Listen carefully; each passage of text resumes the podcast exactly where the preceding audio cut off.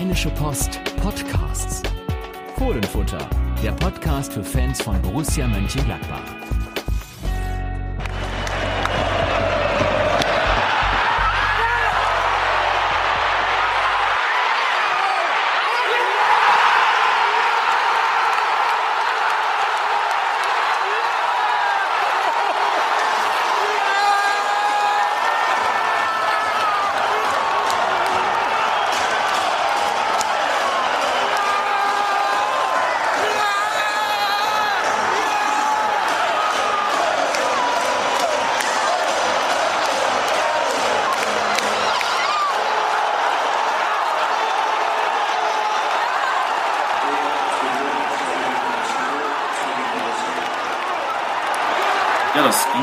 Relativ ekstatisch zu damals im Borussia Park am 19. Mai 2011. Zehn Jahre ist es her, dass dieses Tor gefallen ist, das ihr gerade gehört habt, unterlegt von äh, vielen Schreien. Gekreische war vorher auch dabei und natürlich dann der wirklich unbändigen Ekstase. Ich glaube, da kann man auch mal alle Wörter rauspacken, mit denen man sonst übertreibt. Das war ein Tor, wie es der Borussia Park noch nicht erlebt hatte und ja, in der Form vielleicht auch nie mehr erleben wird, denn es war ein Tor, das eine unglaubliche Bedeutung hatte für die weitere Entwicklung des Vereins. Und nicht nur darüber wollen wir, Janik Sorgatz, das bin ich, und Carsten Kellermann, mein Kollege, heute sprechen, sondern auch, wie es dazu gekommen ist, dass Borussia Mönchengladbach sich gerettet hat in der Relegation 2011. Hallo Carsten. Ja, hi. Weil ja. bleiben wir erstmal förmlich. Ja, ja, genau. Hallo. Ja, begrüßen muss ja immer noch sein. Gruß nach Düsseldorf. Wir sitzen ja nach wie vor Pandemie entsprechend in verschiedenen Städten und nutzen technische Fazilitäten, um diesen Podcast aufzunehmen. Ja, ich meine, ich glaube, dass tatsächlich diese, diese eingespielte Szene alles sagt, äh, was, was damals einfach an Emotionen im Borussia-Park war. Und ich würde sogar sagen, es war für den Borussia-Park selber, für das Stadion, der wichtigste Moment, äh, weil er an diesem Tag als Stadion tatsächlich geboren wurde. Denn äh, klar, es gab einige Jahre vorher das, das Kulauti-Tor, äh, auch schwer bejubelt, aber ich glaube, so diese ganze Dimension dieses, dieses einen Tores, dieses Momentes, dieses Tores, äh, über das wir im Detail auch äh, in diesem Podcast noch intensiv sprechen werden, ähm, kann man, kann man ja kaum erfassen oder kaum beschreiben, weil es ganz einfach so viel losgetreten hat. Ähm, und zwar weitaus mehr als nur dieses Ergebnis, diesen 1 zu 0 Sieg in der, in der Nachspielzeit, der hier ja äh, ähm, dann bildlich oder tonlich festgehalten wurde. Und äh, ich weiß noch, es war wirklich, ja, man muss sagen, es war wie so, ein, wie so eine Eruption, die da durch, den, durch das Stadion ging. Martin Stranzl hat jetzt im Interview im Fohlenecho gesagt, ähm, das war, äh, man hat die ganzen äh, Vibrationen bis auf den Platz runtergemerkt. Und ich glaube, dass es vor allem erstmal in diesem Moment tatsächlich auch eine Geburtsstunde des Borussia-Parks war. Ja, und es war sportlich die Wiedergeburt oder der Weg zur Wiedergeburt des Vereins. Nur, ähm, wenn wir es jetzt ganz drastisch ausdrücken, wenn wiedergeboren wird, muss ja auch erstmal gestorben werden, sportlich. Ähm, das passierte bei Borussia in dieser Saison mehrmals und wir wollen mal zurückspringen, bevor wir dann uns wieder hinarbeiten zu jenem 19. Mai zum 13. Februar 2011. Es war der Tag, an dem Michael Fronzek entlassen wurde. Was sind deine Erinnerungen an diesen Sonntag nach einer Niederlage beim FC St. Pauli? Du hast gearbeitet, also, nehme ich an. Äh, ich nein, ja noch nicht damals. Ich habe ja noch nicht gearbeitet. Tatsächlich hatte ich frei an dem Sonntag. Was? äh, äh, nein, an dem Sonntag nicht. An, an dem Spieltag hatte ich frei. Ähm, ja, ich glaube, man muss, man muss tatsächlich eine Woche vorher noch schauen, äh, wenn man, wenn man so diese, diese Geschichte erfassen will, äh, was da passiert ist. Ähm, Borussia hatte sich ja im Dezember trotz der äh, extrem miesen und, und schlechten Hinrunde entschieden, mit Michael Fronzek weiterzumachen. Ähm, es gab dann ja auch diese beiden Auswärtssiege bei Eintracht Frankfurt und vorher beim 1. FC Nürnberg. Und äh, Gladbach führte dann ja tatsächlich äh, zwischenzeitlich 1 zu 3 gegen, gegen Leverkusen verloren. Im Heimspiel gegen den VfB Stuttgart 2 zu 0 zur Pause, hatte ein richtig gutes Spiel gemacht. Und eigentlich sah es so aus, als wenn dieses Spiel gewonnen werden sollte. Und dann hat der VfB ja dieses Spiel noch gedreht, hat 3 zu 2 gewonnen. Und, das ist im Prinzip die Vorgeschichte ähm, der Entlassung von Michael Fronzek, weil so wie dieses Spiel gelaufen ist, dieser totale Zusammenbruch in der zweiten Halbzeit, dann äh, noch die, der, der Platzverweis äh, am Ende für Juan Arango, äh, äh, später äh, dann eben dieses 1 zu 3 St. Pauli äh, gegen zwei direkte Konkurrenten verloren. Das hat Max Eberl damals auch, damals auch gesagt, in der Begründung, äh, sich von Fronzek dann doch zu trennen. Ähm, ja, und St. Pauli, Gladbach führte, Gladbach bekam eine rote Karte, Gladbach ging dann unter und irgendwie, ich habe es öfter mal so genannt, taumelte wie so ein Zombie durch die Saison. Und äh, ich glaube, da ähm, war einfach auch nichts anderes mehr möglich, als diesen allerletzten Joker zu ziehen, den neuen Trainer. Und wir haben auch gleich nach dem Spiel, ähm, habe ich vor zwei Tag äh, einen Kommentar geschrieben, dass äh, da jetzt definitiv gehandelt werden muss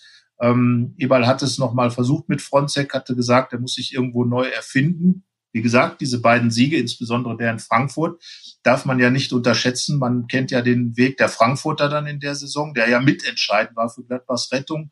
Aber damals äh, war klar, Fronzek wird gehen und dann kam eben die Frage, wer kommt? Und wenn wir aufs äh, Stuttgart-Spiel nochmal zu sprechen kommen, was man da im Kopf haben muss, Stuttgart war vorletzter, punktgleich mit Borussia. Also es war ähm, nicht, dass der VfB da oben rumschwirrt, es war ein richtiges Abstiegsduell und dann natürlich besonders fatal. Ähm, ja, und die Tabelle nach diesem St. Pauli-Spiel sah folgendermaßen aus. Borussia hatte 16 Punkte nach 22 Spielen. Stuttgart als Vorletzter 19 und dann der 16. Kaiserslautern 23, der 15. Wolfsburg auch 23. Also das war die Hypothek, mit der dann der Trainerwechsel standfand. Sieben Punkte Rückstand auf den Relegationsplatz, zwölf Spieltage vor Saisonende. Ja, und es kam der Mann, der dann kam und lange blieb, Lucien Favre. Hattest du den damals in irgendeiner Form vorab auf, auf dem Zettel? Ich meine, es war ja irgendwie absehbar, dass es zu so einem Trainerwechsel mal kommen würde, kommen könnte in der Saison. Und äh, ich kann mich jetzt nicht dran erinnern, dass Lucien Favre da herumschwirrte, besonders.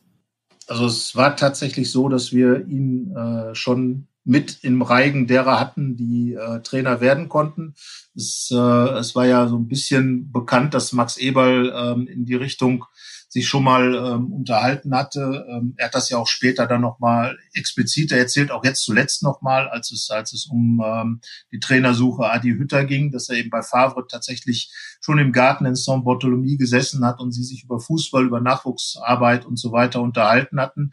Und äh, später kam dann auch äh, zum Vorschein, dass ähm, Eberl auch bei Favre schon mal angefragt hatte, ähm, bei Hertha BSC, wo er dann noch war vor der Saison, ähm, äh, was da möglich sei. Also Eberl hatte Favre schon lange auf dem Zettel. All die Sachen, die ich jetzt erzählt habe, sind äh, später dann irgendwann mal ne, ans Tageslicht gekommen, ähm, weil Eberl sie teilweise auch selbst erzählt hat. Aber ähm, es war tatsächlich so, dass wir Favre als Rheinische Post schon mit im Reigen drin hatten. Ähm, damals gab es noch einen weiteren Schweizer Koller. Ähm, der hatte sich ja auch in der Bundesliga schon einen Namen gemacht als ein Trainer, der ähm, Abstiege oder der im Abstiegskampf äh, eine gewisse Resistenz entwickeln kann. Ähm, den hatten wir tatsächlich auch, möglicherweise sogar als einen Kandidaten, der, ähm, der noch ähm, expliziter da im Rennen war. Favre war ja, das muss man ja wissen, saß ja im Prinzip zu Hause und äh, war gerade ohne Job schon einige Zeit, war in Berlin rausgeschmissen worden. Und ähm, ja, so ja, er war halt verfügbar, auf jeden Fall, und äh, wurde es dann am Ende auch. Ähm, und ja, man kann ja nur sagen, es steht jetzt auch im Fohlen-Echo nochmal, es war ein absoluter Glücksfall für Borussia Mönchengladbach. Ein durchaus mutiger, auch weil er ja gar nicht der klassische Feuerwehrmann war. Das, das Wort ist ein bisschen ausgestorben. Na gut, Friedhelm Funkel in Köln ist vielleicht Feuerwehrmann ähm, im Endsport dieser Saison noch und es hat andere Beispiele gegeben, aber es war ja schon so auch ein, äh, ein perspektivischer Feuerwehrmann, weil man sich vorstellen konnte, mit diesem Mann auch den Neuaufbau in der zweiten Liga zu gestalten, was ja angesichts von sieben Punkten Rückstand auf den Relegationsplatz alles andere als unrealistisch war. Das muss man sich ja immer wieder vor Augen führen, wie sehr Borussia mit vier Saisonsiegen aus diesen 22 Spielen erst da mit dem Rücken zur Wand stand. Ähm, es gibt irgendwie ja, sehr schöne Bilder von dieser ersten Pressekonferenz dann mit Favre. Da war die Mode auch noch eine andere. 2011 denkt man ja immer, sei ganz nah dran. Nee, es sieht, hat man schon noch andere Pullover getragen als, als heute. Ähm, ganz interessant, während du arbeitest, war es mein erster Praktikumstag im Sport der Rheinischen Post. Ähm, ich bin also da in äh, Düsseldorf-Herd in unserer Redaktion erstmals aufgeschlagen dann an diesem Tag. Ja, und jetzt zehn Jahre später sitzen wir hier. Ähm, ja, Favre kam und äh, was war das Erste, was er so gemacht hat, was er in die Wege geleitet hat? Er hat ja, ja fünf, sechs Tage Zeit, sich vorzubereiten aufs erste Spiel zu Hause gegen den FC Schalke, wo man ja, ja direkt mal eigentlich mit Punkten oder am besten im Sieg loslegen musste. Ja, ich weiß noch, ähm, mit dem Kollegen Andreas Böhni, damals bei der Sportbild, inzwischen in der Schweiz beim, beim Blick ähm, als Fußballchef, ähm, haben wir relativ zeitnah dann mit Lucien Favre dann äh, im Dorint Hotel zusammengesessen und äh, auch da ging es schon tatsächlich ähm, um Fußball. Äh, das sage ich deswegen, weil oftmals, wenn man über Abstiegskampf redet, du hast ja das Wort Feuerwehrmann benutzt, äh, redet man ja über Kämpfen, Kämpfen gegen den Abstieg. Und äh, ich glaube, dieses Prinzip, was Lucien Favre mitgebracht hat, von vornherein, natürlich hat Gladbach gekämpft, äh, sich gewehrt und gemacht und getan, aber Gladbach hat, und das war auch sein Ansatz, Fußball gespielt. Ähm, er hat damals sich ganz intensiv über die Spieler informiert, hat gefragt, was gibt es in der Jugend, da auch in diesem Gespräch im, im Dorint Hotel, was gibt es in, in, in der Nachwuchsbereich noch für Spieler? Wir haben damals zum Beispiel über Julian Korb schon gesprochen, ähm, hat sich ganz viel über andere Spieler erkundigt, hat sich auch im Verein sehr viel über andere Spieler erkundigt. Und, und ich glaube, das war einfach ist das, was Lucien Favre immer dann auch ausgezeichnet hat. Er hat für jeden Spieler die perfekte Position gefunden und ihn optimal eingebunden, hat ja dann ähm, auch im Prinzip das, das Spielsystem von Michael Fronzek gar nicht großartig verändert. Das war dieses flache 4-4-2 mit klaren Außenspielern, zwei Stürmern, zwei Sechsern und eben dieser Viererkette. Das war ja das. Das lustigerweise dann auch noch vier, fünf Jahre blieb bei Borussia. Es blieb bei Lucien Favre, das war ja hinterher dann auch der Kritikpunkt. Äh, darüber kann man fast einen eigenen Podcast machen, ob es die große Flexibelwelle jetzt das, der Heil, das Heil äh, des Erfolgs ist oder möglicherweise ein stabiles System. In Gladbach wird jetzt ja über fehlende Konstanz gesprochen.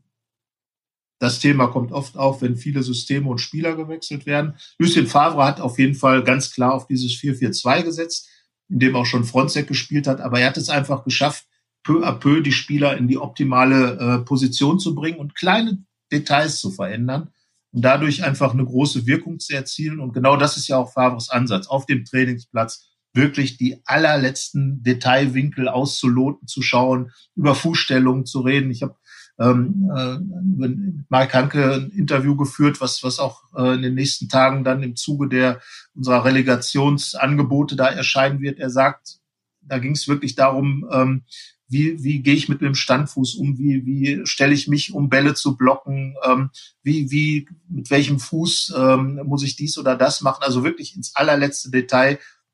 So macht der Spieler besser und so hat er aus einer Mannschaft, die im Prinzip, ja, der Kollege Martin Balz damals gesagt, anderthalb Ligist war, so mehr oder weniger schon weg, eine Mannschaft gemacht, die wahnsinnigerweise ein Jahr später plötzlich ähm, im, im, eigenen Stadion stand und die Champions League äh, erklingen hörte. Und ich glaube wirklich, das Wesentliche, was Favre gemacht hat, war, er hat gegen den Abstieg spielen lassen. Das hat er an jenem 20. Februar, seinem ersten Spiel gegen den FC Schalke, mit folgender Elf getan. Ähm, da sind ein paar Namen, die einen fast noch überraschen, ähm, weil man denkt, ah, es haben ja direkt dann die gespielt, die auch äh, später Borussia Barcelona wurden. Aber im Tor stand noch Logan Bailly, natürlich, muss man fast sagen. Der blieb auch noch ein bisschen im Tor. Rechtsverteidiger war Tobias Levels, noch nicht Toni Janschke. Dann Stranzel Dante Dams. Das ist so das, was man kennt und damit verbindet. Nordweit Neustädter. Links Arango. Rechts Patrick Herrmann. Das war dann später auch erstmal nicht immer so. Und äh, vorne in diesem Spiel Marco Reus und Mo Idrissou, gar nicht Mike Hanke. Ich weiß gar nicht, was, was genau los war oder wie, wie nochmal die St. Pauli. Äh, ah, Di Camargo war ja gesperrt. Quatsch, er hat ja rot gesehen in St. Pauli, deswegen konnte Di Camargo ja sowieso nicht spielen. Ähm, ja, das war diese erste Elf gegen Schalke und es ging denkbar schlecht los. Zweite Minute, 1-0 für Schalke durch einen Ex-Borussen, wie das dann immer so ist, gegen Gladbach, Per Kluge traf zum 1 zu 0, aber schon in der 23. Minute führte Borussia, hatte das Spiel gedreht, was ja, äh, ja, wenn man so eine Phase hinter sich hat und ein Trainerwechsel nicht so schlecht ist, so zurückzukommen, zwölfte Minute Reus, ein, äh, das war doch dieser Knaller über den Scheitel von Manuel Neuer, ne? Äh, wo genau Manuel Neuer fast eine Tonsur bekommen hätte und äh, dann einer, über den wir später nochmal genauer sprechen werden, Mo Idrissou, auch wieder mit dem letztendlich dann Siegtor in der 23. Minute. Und so gewann Borussia das erste Spiel unter Lucien Favre. Ja, und ähm, man hat da an einer Personalie, finde ich, gemerkt, dass das tatsächlich irgendwo eine Befreiung stattgefunden hat, denn auf der linken Seite gab es plötzlich einen Spieler, der vorher so ein bisschen lethargisch immer gewirkt hatte. Ein bisschen ist nett. Ähm, aber irgendwie so, ja, sagen wir mal, auf gewisse Weise teilnahmslos gewirkt hatte über die Monate zuvor und ähm, der plötzlich da rumrannte, äh, äh, Flügelstürmer war, äh, Dribblings machte, Flanken schlug und schnell war wie der Wind. Juan Arango, ganz anders an dem Tag, ähm, ja, möglicherweise einfach ähm, da eine Ballast abgefallen. Ähm, man darf ja auch nicht vergessen, dass ähm, Mike Hanke, Martin Stranzl und Howard Nordweit äh, in dem äh, Winter in der Transferperiode geholt. Zwei Typen also, Hanke und Stranzl. Stranzl insbesondere kam damals aus Moskau und äh, Mike Hanke aus Hannover und ähm, Harvard Nordweit aus England. Und ähm, ja, alle drei haben dann auch sofort eigentlich eine wichtige Rolle gespielt. Ähm, Neustädter Nordweit war ja die Doppelsechs, die Michael Fronzek schon ähm, relativ schnell installiert hatte dann, äh, die Favre eins zu eins übernommen hat. Martin Stranzel, der sich dann ja über die nächsten Jahre dann zum unfassbaren Boss entwickelt hat in der Truppe. Also selbst heute noch, wenn bei denen, die damals dabei waren, äh, Patrick Herrmann oder Toni Janschke, der Name Stranzel fällt, dann stehen die noch stramm ähm, Hanke so als der Typ, der ankam und sagte, Mike Hanke, der steigt nicht ab, kein, kein Thema. Nö, nö, warum? Und genau diese Typen hat vielleicht die Mannschaft gebraucht, weil die war ja, da war ja Potenzial ohne Ende drin. Wir erinnern uns an den Beginn der Saison, als man da 6 zu 3 in Leverkusen gewann. Das war ja ein Spiel, da wurde ja schon groß gefeiert, da wurden ja schon die Vergleiche zur großen Fohlenelf gezogen äh, und naja, dann ging es halt in die andere Richtung. Aber tolle Mannschaft ähm, und die braucht offenbar in dem Fall Lucien Favre. Und das Spiel gegen Schalke, ähm, Schalke, das darf man ja nicht vergessen. Äh, du hast es eben schon gesagt, die Zeiten ändern sich, die Mode ändert sich. Und Schalke war damals in diesen Jahren eine Top-Mannschaft, die, wenn sie nach Mönchengladbach kam, wo es immer hieß, ja, gegen Schalke musst du erstmal. Und gerade in dem Jahr, in dem Jahr Pokalsieger, Champions League Halbfinalist, in der Liga ein bisschen abgerutscht dann, aber und auch ähm, aktueller Vizemeister. So. Und äh, das war ja dann am Ende eine Mannschaft, die gerade was die Entwicklung von Borussia Mönchengladbach anging, auch immer eine große Rolle gespielt hat in den Jahren bis 2017 eigentlich sogar. Ähm, immer wieder in wichtigen Spielen, die auch für beide Vereine da irgendwo äh, eine gewisse Richtungsangabe waren, ähm, war schon Schalke dabei. Und ähm, an diesem Tag war Schalke tatsächlich mit dabei, als es darum ging, Borussia Mönchengladbach ähm, den ersten Schritt in Richtung Rettung zu tun. Man traf sich dann ja, ja fast, fast auf den Tag genau, ein Jahr später wieder im Borussia Park und es war die Geburtsstunde von Borussia Barcelona, auch eine äh, schöne ja, Schleife, die sich da dann äh, geschlossen hat.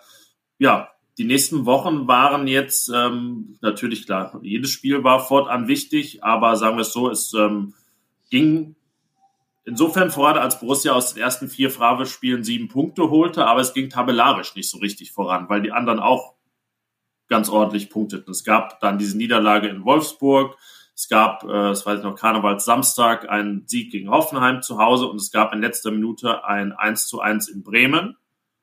Aber dann waren schon 26 Spieltage um. Borussia hatte 23 Punkte, aber immer noch fünf Punkte Rückstand auf den Relegationsplatz also sechs Spieltage vor dem Ende. Man musste also fast einen Punkt pro Spieltag aufholen. Ähm, wie war so die, die Stimmung? Wie hast du die wahrgenommen, so nach dem ersten Favre-Monat, nachdem es die genannten Spiele gegeben hatte? Also ähm, ja, weiter mit dem Rücken zur Wand. Es waren Fortschritte zu sehen, aber letztlich ging es ja jetzt, also es spitzte sich ja zu auch so langsam. Ja, ich meine, Favre hat ja damals diesen Spruch geprägt, es sind noch so und so viele Punkte im Spiel und äh, hat dann wirklich von Spiel zu Spiel gearbeitet. Aber ich glaube, so insgesamt war schon zu spüren. Es gab ja auch dann äh, parallel dazu diese die Initiative, die ja da äh, tatsächlich den Verein komplett umkrempeln wollte. Es war sehr viel Politik auch damals mit im Spiel. Ähm, da hat Favre mit Sicherheit auch zu einiger Beruhigung beigetragen mit seiner Arbeit. Äh, man hatte, glaube ich, in, so bei den Fans wieder das Gefühl, es kann noch irgendwas gehen. Oder es ist zumindest so, dass Borussia Mönchengladbach hier nicht ins absolute Nichts abstürzen wird, selbst wenn, wenn es absteigt. Also Favre war wirklich schon so, ja, das sind die Leute sind zum Training gekommen, haben ihn bewundert und haben äh, wirklich mit ihm sprechen wollen, haben, haben von ihm hören wollen, was, was jetzt eben geht. Also er war wirklich dieser, ja, dieser große Hoffnungsträger und hat äh, die Stimmung peu à peu verändert. Und es gab ja wirklich brutale Rückschläge, das darf man nicht vergessen. Und ähm, insgesamt war es einfach so, dass diese, diese Wochen des Um- oder Aufbaus ähm, schon schwankend waren, aber eigentlich doch eine Richtung hatten. Und die Richtung war, dass man gemerkt hat, dass diese Mannschaft ein ganz, ganz anderes Selbstvertrauen bekam. Es kam dann ein Freitagsspiel am 27. Spieltag gegen den ersten FC Kaiserslautern. Ähm, da gab es die Chance, mit einem Sieg definitiv den Rückstand auf den Relegationsplatz auf zwei Punkte zu verkürzen. Das war so, dass ich dachte, okay, jetzt ähm, geht's Richtung Wende. Man hat ja die ersten beiden Heimspiele auch gewonnen. Dann kam eben ein Mitkonkurrent im Kampf gegen den Abstieg. Und äh, ja, man kann sagen, an jenem Freitagabend stieg Borussia gefühlt zum ersten Mal ab in dieser Saison denn ähm, es passiert etwas, was man so auch noch nicht gesehen hat. Ich kann mich nicht dran erinnern, das schon mal gesehen haben, äh, gesehen zu haben, denn Torwart Logan Bailly boxte sich den Ball zum entscheidenden 0 zu 1 ins eigene Tor. Also viel, ja, keine Ahnung, trauriger, dramatischer kann es hier kaum laufen.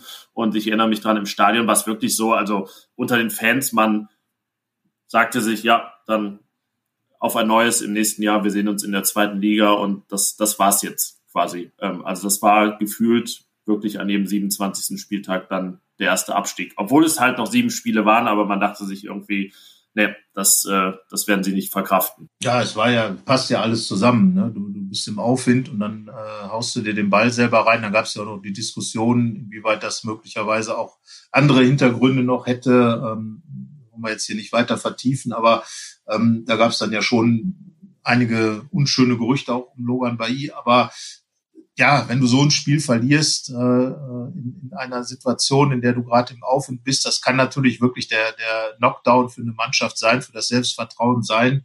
Und ähm, ja, es war einer dieser Tage. Wir, haben ja zuletzt auch mal über, über die äh, 98er Saison gesprochen, ähm, auch als die Rettung da war. Das war vergleichbar, glaube ich, mit diesem 0 zu 3 gegen den MSV Duisburg damals, als dann Effenberg äh, weinend vor der, vor der Bökelberg Nordkurve stand und ähnlich was hier jetzt auch. Also natürlich, das ist immer so, man, ja, das war wie in so einem Film noir, sage ich mal, wo einfach äh, du versuchst, etwas gut zu machen als Hauptdarsteller, du machst und du tust, aber irgendwie bleibt es düster und dunkel und dir passieren dann wirklich die schrecklichsten Dinge. Und dieses Spiel war eine einzige Katastrophe und ähm, ja, was soll man da, da, da fragt man sich dann halt als, äh, als, als Fan äh, oder, oder auch generell als Borusse wahrscheinlich, ja, was soll man denn eigentlich noch machen? Wir kriegen sowieso immer vom Schicksal ein, Entschuldigung, wenn ich so sage, in die Fresse. Und ähm, das sind so die Spiele, die einem, glaube ich, den letzten Nerv rauben können. Aber das hat es ja nicht getan, aber es war ja auch nicht der einzige Rückschlag. Es gab dann in München eine 0 zu 1 Niederlage, äh, ja, wo man auch sagen kann, hm, die Bayern, also es waren nicht die besten Bayern aller Zeiten in jener Saison, ähm, hatten ja Probleme überhaupt in die Champions League zu kommen. Borussia, Borussia Dortmund wurde ja Meister. Äh, ja, da dann 1-0 zu verlieren oder 0-1 zu verlieren, ist ja auch schon fast ein bisschen unglücklich, weil man sich denkt, hm, ähm, vielleicht wäre da was gegangen. Ähm, es folgte dann am Sonntag danach, wir sind schon im, im April, das Derby gegen den ersten FC Köln. Äh, Logan Bailly stand in München ja noch im Tor, aber gegen Köln nicht mehr. Und äh, ja, nicht nur aufgrund des Ergebnisses, eines 5 zu 1 Erfolges, ist es ein Derby, das, glaube ich, ganz besonders in Erinnerung geblieben ist, sondern weil es auch das erste Bundesligaspiel eines Urbosen wurde. Ja, Marc-André Ter Stegen, ähm, für mich würde ich jetzt mal die These formulieren, dass sich Lucien Favre wahrscheinlich gedacht hat, ähm, der Grund eben bei je nach diesem Katastrophengegentor gegen Lauter nicht aus dem Tor zu nehmen, wenn du in Bayern Pech hast, als Marc-André Testing gibt's halt direkt zum Einstieg eine Mega-Rutsche. Also so, ne, erinnern uns an das vergangene Wochenende, an das 0 zu 6. Und wenn du das als äh, bei deinem Bundesliga-Debüt erlebst, äh, Marcel Janssen hat ja diese große Ehre gehabt, damals das 0 zu 6 in Berlin als sein Bundesliga-Debüt zu feiern. Das hätte natürlich ähm, direkt eine völlig andere Wirkung haben können. Und so spielte dann Logan bei Ihnen München und der Stegen dann äh, zu Hause gegen den ersten FC Köln mit seinem Debüt, gebürtiger Gladbacher Reiter, äh, um es zu, zu, äh, zu spezialisieren, spezifizieren. Und ähm, ich meine, was, was kann dir Besseres passieren? Du bist Mönchengladbacher, du bist Urborusse und dein allererstes Bundesligaspiel ist ein 5-1 im Derby gegen den 1. FC Köln. Also das war natürlich der perfekte Auftakt äh, für die Karriere von Marc-André Ter Stegen, die sich ja nun in, in Dimensionen entwickelt hat, die Wahnsinn sind. Ähm, aber dieses 5 zu 1, er hat ja auch gleich großartig gehalten, überhaupt gar keine, ähm, gar kein Problem gehabt, gar keine Nervosität an den Tag gelegt, hat ein paar Bälle gehalten, hat sich reingeschmissen. Und ich glaube, so diese, diese kleinen Botschaften, die auch dahinter stehen, da steht ein Mönchengladbacher im Tor. Ein Mönchengladbacher bei Borussia, einer, der sich den Allerwertesten aufreißt, bis, äh, bis wohin es geht. Das sind ja alles so die kleinen Details, die in so einer Saison dann irgendwo zum Tragen kommen. Und ähm, so war dann eben dieses 5 zu 1 gegen Köln, hatte nicht die direkte Wirkung. Wie gesagt, es folgte das Spiel gegen Mainz. Aber ich glaube, dass es generell schon mal etwas auf den Weg gebracht hat, ähm, was dann in den letzten Spielen ganz entscheidend. Der Marc-André Tessegen war ja in, der, in den ersten Favre-Wochen sogar verletzt. Er hat sich, ich, ich glaube, in der ersten Fa und in der ersten Favre-Woche verletzt. Das heißt, man weiß gar nicht genau, ob ja, Favre das sogar früher in Erwägung gezogen hätte, ihn zu bringen und war dann gerade so fit, dass er gegen Bayern ganz theoretisch, glaube ich, Thema gewesen wäre. Aber ja, da sieht man auch, ähm, glaube ich, die, die Empathie von Lucien Favre, die er dann auch in so einer Mannschaft hat, äh, diesen Hintergedanken zu haben mit dem Bayern-Spiel und äh, diese Woche noch, noch zu warten. Äh, ja, das Debüt gegen Köln also, ja, ein, also ich meine, dieser 18-jährige, ähm, dieses 18-jährige Eingewächs bei einem so großen Verein, hatte ja aber diesen großen Verein noch nie erlebt. Also Marc-André Testegen ist Jahrgang 92, der war sieben, als der Verein das erste Mal abgestiegen ist und äh, war 15, als er das zweite Mal abgestiegen ist und ja, nun eben äh,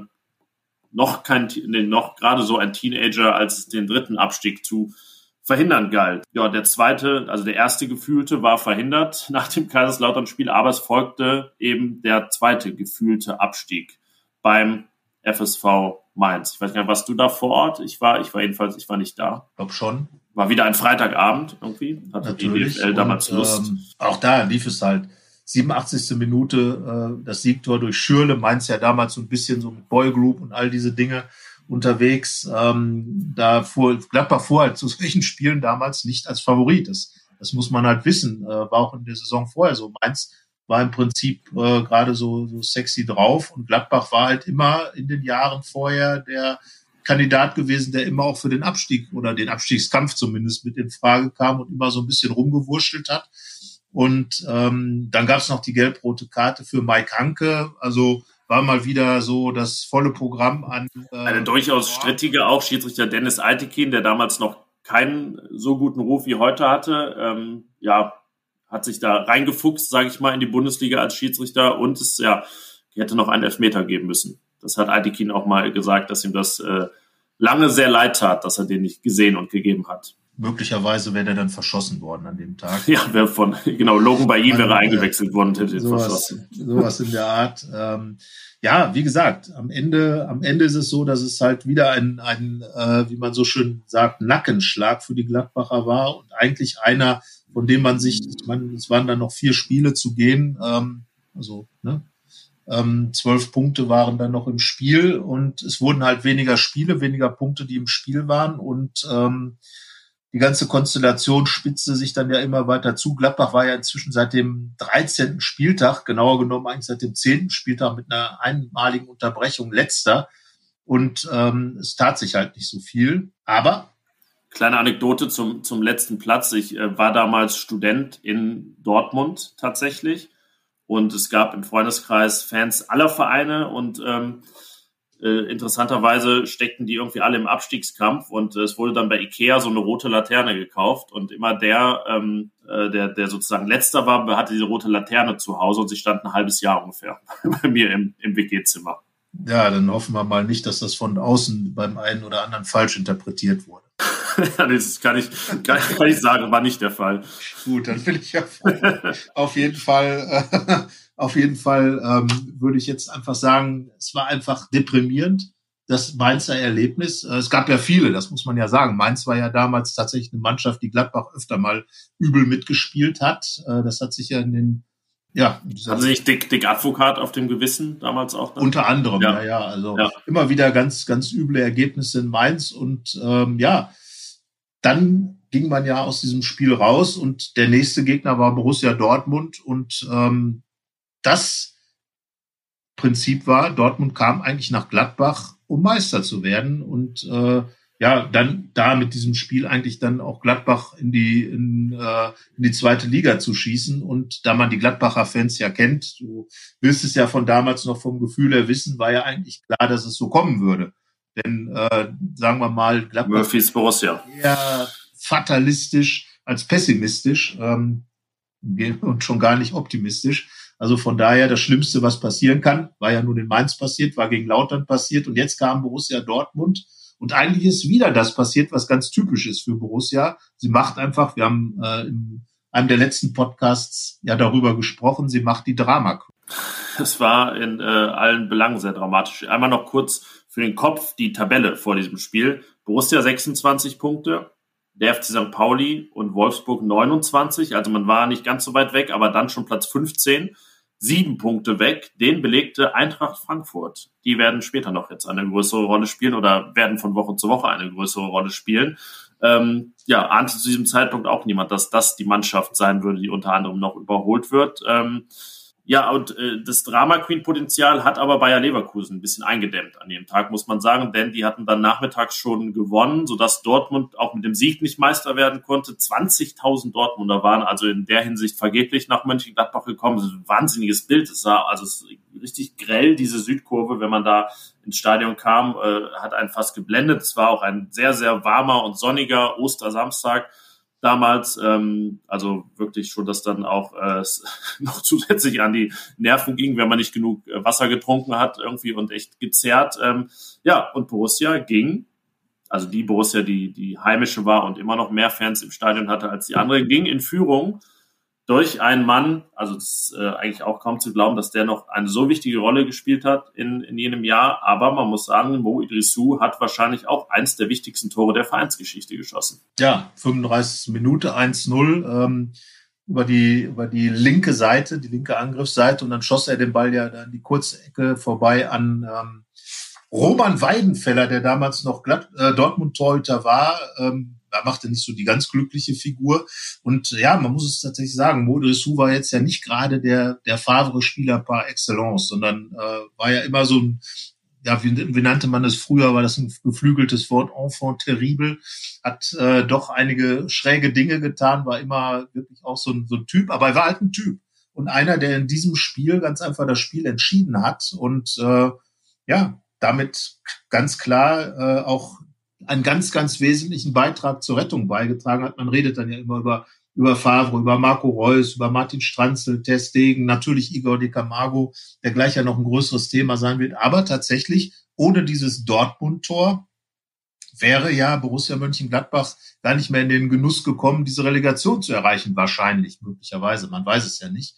Aber am Ende war es eben dann Mo Idrissou, der dieses Tor geschossen hat ähm, und äh, Dortmund, die Dortmund-Fans dann na gut, sie konnten sowieso nicht mehr Meister werden, aber denen hat's dann trotzdem, denen hat's dann trotzdem die Stimmung ganz schön verhagelt. Denn ähm, wenn der Tabellenerste beim Tabellenletzten verliert, dann ist es ähm, natürlich immer eine gewisse Peinlichkeit. Und, und Dortmund war ja in der Saison, die sind am Ende mit sieben Punkten Vorsprung Meister geworden, haben ja da wirklich tollen Fußball gespielt. Also von daher ähm, war das schon auch ein sensationeller Sieg, den Idris Suda herausgeschossen hat. Und ähm, einer, der am Ende glaube ich, wirklich dann den, den allerletzten Funken gezündet hat, um, um in, der, in der Schlussphase noch diese, diese Relegation zu erreichen und ähm, möglicherweise auch einer der wichtigsten Sieger, auch Borussia Dortmund. Wir haben ja auch schon oft drüber gesprochen, war ja immer wieder an neuralgischen Punkten an Gegnern der Gladbacher, wo es dann wichtig wurde, der erste Gegner im Borussia Park zum Beispiel, damals auch der erste äh, ähm, Gegner, der letzte Gegner äh, äh vor dem Abstieg, zu dem ersten Abstieg in, äh, auf dem Bökelberg noch und so weiter und so fort. Also immer wieder Dortmund. Ähm, ja, und war das so ein Spiel? Du warst äh, als Fan unterwegs. Ähm, da hat man mit Sicherheit keine Sekunde mit gerechnet, dass es so kommen würde, oder? Nee, wahrscheinlich nicht. Es war ja auch äh, wirklich für, für die meisten Gladbach-Fans grausam, diese Vorstellung, dass der BVB dann da im Borussia Park Meister werden kann und ähm, Gladbach gefühlt in die zweite Liga schießt. Und ich weiß, war wirklich eines der nervenaufreibendsten Spiele überhaupt, weil ja auch ähm, diese Führung extrem lange Bestand hatte und es fiel sonst kein Tor mehr und am Ende war es einfach ja, es gab ja, ging ja nur noch ein Befreiungsschlag nach dem anderen raus. Torben Marx war dann eingewechselt und jeder Befreiungsschlag war wie ein Tor quasi. Ähm, ja, das, äh, nee, damit hätte man nicht gerechnet. Es gab damals eine Statistik, wenn ob es zwei, drei Jahre waren, dass der letzte nie den ersten geschlagen hatte. Ähm, also es war wirklich schon nah dran an einer Sensation, dass es diesen Sieg überhaupt gab. Ähm, ja, sicherlich, wenn es damals schon Expected Goals gegeben hätte, ähm, hätte der BVB auch vorne gelegen. Marc-André Testegen auch, das war, glaube ich, mit so sein, sein bestes Spiel in, in der ersten, ähm, den ersten Spielen, die er da gemacht hat nach seinem Debüt. Wirklich tolle Dinger rausgeholt. Ähm, und wenn man sagt, das sei vielleicht ein bisschen glücklich auch gewesen, dieser Sieg, mit dem nötigen Glück, dass man halt dann auch mal haben muss im Abstiegskampf, ähm, erweckte Borussia eine Woche später gar nicht den Eindruck, denn dann ging es nach Hannover, den damals Tabellendritten, der um die Champions League kämpfte. Aber ich würde sagen, ähm, dass die Gastmannschaft spielerisch eher den Eindruck machte, als wenn sie da in diesen Tabellenregionen unterwegs war. Ja, und äh, das ist ja genau die, die Kunst, dieser Kunstgriff, den, den Lucien Favre hinbekommen hat. Äh, er hat einfach äh, die Gladbacher zunächst mal gelehrt, keine Gegentore mehr zu bekommen. Ähm, sie haben ja dann wirklich äh, kein einziges Spiel mehr gehabt, außer, außer das 1 zu 2 in Wolfsburg, äh, in dem es mehr als zwei, äh, mehr als, mehr als ein, eins, mehr als eins, ja. Als ein Gegentor gab. Und äh, das, das war ein wesentlicher Faktor, aber es wurde dann ja auch brillant gekontert. Also das äh, darf man ja nicht vergessen, dass hier eine vorher völlig verunsicherte Mannschaft plötzlich ganz klare Spielzüge hat. Das hat Mike Hanke da auch im Interview erzählt, dass also das wirklich auf dem Platz zehn, zwölf Spielzüge wirklich bis zum Erbrechen eingeübt worden sind. Und da, da konntest du wahrscheinlich nachts um, um, um drei äh, Marco Reus oder, oder Patrick Herrmann oder Hank oder wen auch immer aus dem, aus dem Bett zaubern. Und äh, dann haben die diese Spielzüge da aufgeführt, äh, weil das einfach so automatisiert war. Und das war ja die wirklich die, die Grundlage dessen, was dann am Ende auch Borussia Barcelona war. Also Fußball als Rasenschach, für viele ist es ja ein, ein, ein Schimpfwort fast schon geworden. Aber wenn man jetzt die moderne Weiterentwicklung bei Manchester City sieht, dem Champions League Finalisten, dann weiß man, wovon man redet. Und das war ein Fußball, der wurde in Teilen bei Borussia Mönchengladbach in der Abstiegssaison oder in der, im, im Abstiegskampf gespielt. Und das war das Bemerkenswerte. Und da war Hannover, ähm, da redete man ja äh, noch über ganz andere Dinge in Hannover, über Europapokal. Da war Hannover ja eine Mannschaft, die für Borussia Mönchengladbach ein Vorbild war. Da war es ja, Mike Hanke war ja aus Hannover gekommen, das war dann schon Ausrufezeichen, dass Spieler von Hannover nach Gladbach gingen und nicht äh, Hannover in Gladbach wilderte. Also äh, völlig verkehrte Welt auch in diesen zehn Jahren, wenn man über manch einen der Gegner von damals spricht. Ein, einer wird ja gleich noch dazukommen, ähm, dann, äh, wo die dann am Ende gelandet sind und wo Borussia jetzt steht. Aber diese spielerische Qualität in der Mannschaft, die hat der Favre da schon rausgekitzelt. Inzwischen war ja auch Toni Janschke Stammspieler, hatte äh, Tobias Levels abgelöst, ähm, angefangen beim 2 zu 0 gegen Hoffenheim. Also diese Abwehr der Favre dann einfach ganz klar Toni Janschke, ein Verteidiger, der sehr spielintelligent ist, aber eben auch genau weiß, ähm, seine Stärke, ähm, was er kann und aber auch was er nicht kann und sich dann eben auf das beschränkt. Und daraus hat Favre richtig was gemacht und es gab einfach keine Gegentore mehr. Der zweite 1 zu 0 Sieg in Folge. Und äh, da war Reus der Torschütze, 15 Minuten vor Schluss. Aber Gladbachs spielerische Qualität hat sich dann da wirklich schon hervorgezeigt. Ja, Dante war in dem Spiel verletzt, wohl Brauers hat spielen müssen. Mike Hanke kam zurück, er war ja dann gelb-rot gesperrt gegen, gegen Dortmund. Ähm, ja, Idrisu wieder in der Startelf. Ähm, Marco Reus dann auf der rechten Seite vergisst man ja auch oft, dass er wirklich ja bis in den Herbst 2011 da noch unterwegs war, bis Favre ihn dann da ins Sturmzentrum mal gezogen hat und dann eigentlich erst die große Zeit von Patrick Herrmann kam. Also nichts gegen Patrick Herrmann, aber ähm, der große Relegationsheld war er ja in dem Sinne nicht, weil er da wirklich in den meisten Spielen nicht oder wenig gespielt hat. Ähm, da war dann halt äh, öfter ein, ein Mo Idrissou vorne noch eingesetzt und Reus dann auf der rechten Seite. Ich weiß, Reus hatte auch seit Ewigkeiten vier gelbe Karten und ähm, vier oder neun. Jedenfalls stand er immer kurz vor der Sperre und ähm, es ging dann immer darum, ob er irgendwann diese, diese Karte halt noch sieht und deswegen dann ein Spiel verpasst. Spoiler hat er nicht, er hat es geschafft, keine zu sehen und war demnach dann auch in der Startelf am 33. Spieltag gegen den SC Freiburg. Aber was wir noch vergessen haben, Borussia ist mit jenem äh, Sieg gegen Dortmund vom letzten Platz gesprungen, ja, erstmals.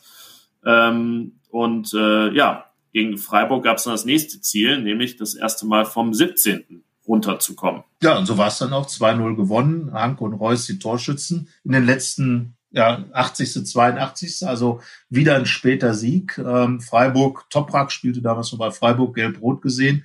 Gladbach das dann ausgenutzt und ähm, ja, das war einfach dieser, dieser Schritt, dieses peu à peu, dieses Stückchen für Stückchen vorankommen, war jetzt endlich sichtbar geworden, dass man einfach Plätze gut gemacht hat, sich herangepirscht hat an Frank Eintracht Frankfurt und das darf man nicht vergessen. Zur Halbserie galt Frankfurt als Europapokalkandidat und zwar als sicherer, weil die einfach eine richtig gute Saison gespielt hatte, die Eintracht. Und dann kam ja dieses 0 zu 1. Das hat sich ja im Nachhinein als ein unfassbar wichtiger Sieg, Tor durch Igor de Camargo, dieses 1 zu 0 der Gladbacher dort in Frankfurt, äh, weil danach kam von Frankfurt nichts mehr. Da war es nee, genau das. Und es ist, glaube ich, das eine Tor, wo man sagen kann, ich glaube, das Dortmund-Tor letztendlich, wenn man das abzieht, dann hätte es trotzdem für Platz 16 gereicht. Aber dieses Frankfurt-Tor, auch kurz vor Schluss damals, wenn das nicht gefallen wäre, kann man sagen, wäre wahrscheinlich alles andere zu spät gekommen. Genau, also äh, ne, diese beiden Auswärtssiege, die Fronzek geholt hat, ähm, muss man ihm einfach auch gut schreiben als seinen Beitrag zur Rettung. So kann der ein oder andere Front der Gegner wird jetzt natürlich sagen, sein größter Beitrag war, das waren die Niederlagen gegen Stuttgart und St. Pauli, wie auch immer.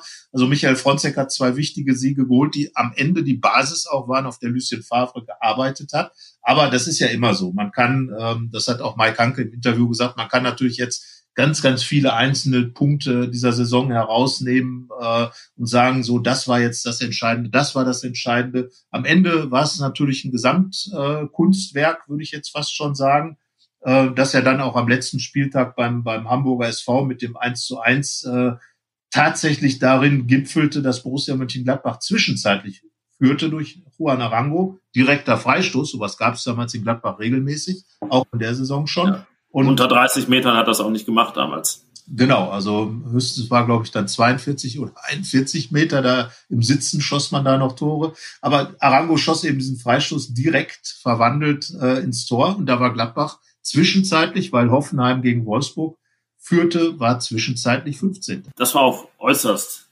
nervenaufreibend. Das war noch die Zeit, ähm, in der man kein Smartphone oder viele noch kein Smartphone hat und wirklich Radios noch sehr verbreitet waren. Auch dann im Gästeblock in Hamburg und dann irgendjemand, äh, in dem Fall war es dann auch ganz ehrlich ich, dann irgendwelche Ergebnisse durchrief und äh, man dann aber irgendwie viele auch die Tabelle nicht im Kopf hatten. Da ging es ja hin und her, weil es wirklich ja auch ähm, ne, äh, die Gefahr bestand halt ja runterzufallen vom 16. je nach Ergebnis. Ähm, Frankfurt in Dortmund, die schon Meister waren und dann ja doch etwas, ähm, jetzt nicht im äh, buchstäblichen Sinne, sage ich mal, beschwipst dieses Spiel angingen. In einer besonderen Atmosphäre für Frankfurt ging es um alles. Ähm, ja, Gladbach gegen den HSV, für den es, glaube ich, um gar nichts mehr ging. Dieses Duell da, Hoffenheim gegen Wolfsburg, die, äh, ich sag mal, eher Retortenclubs, die sich da gegenseitig, wo der eine den anderen in die zweite Liga schießen konnte. Also ein, ein Hin und Her, aber unterm Strich, das finde ich gilt immer festzuhalten, es gab nie den Moment in der ganzen Saison, dass man sagen konnte, wenn jetzt abgepfiffen wird, ist Borussia Mönchengladbach abgestiegen. Das ist ihnen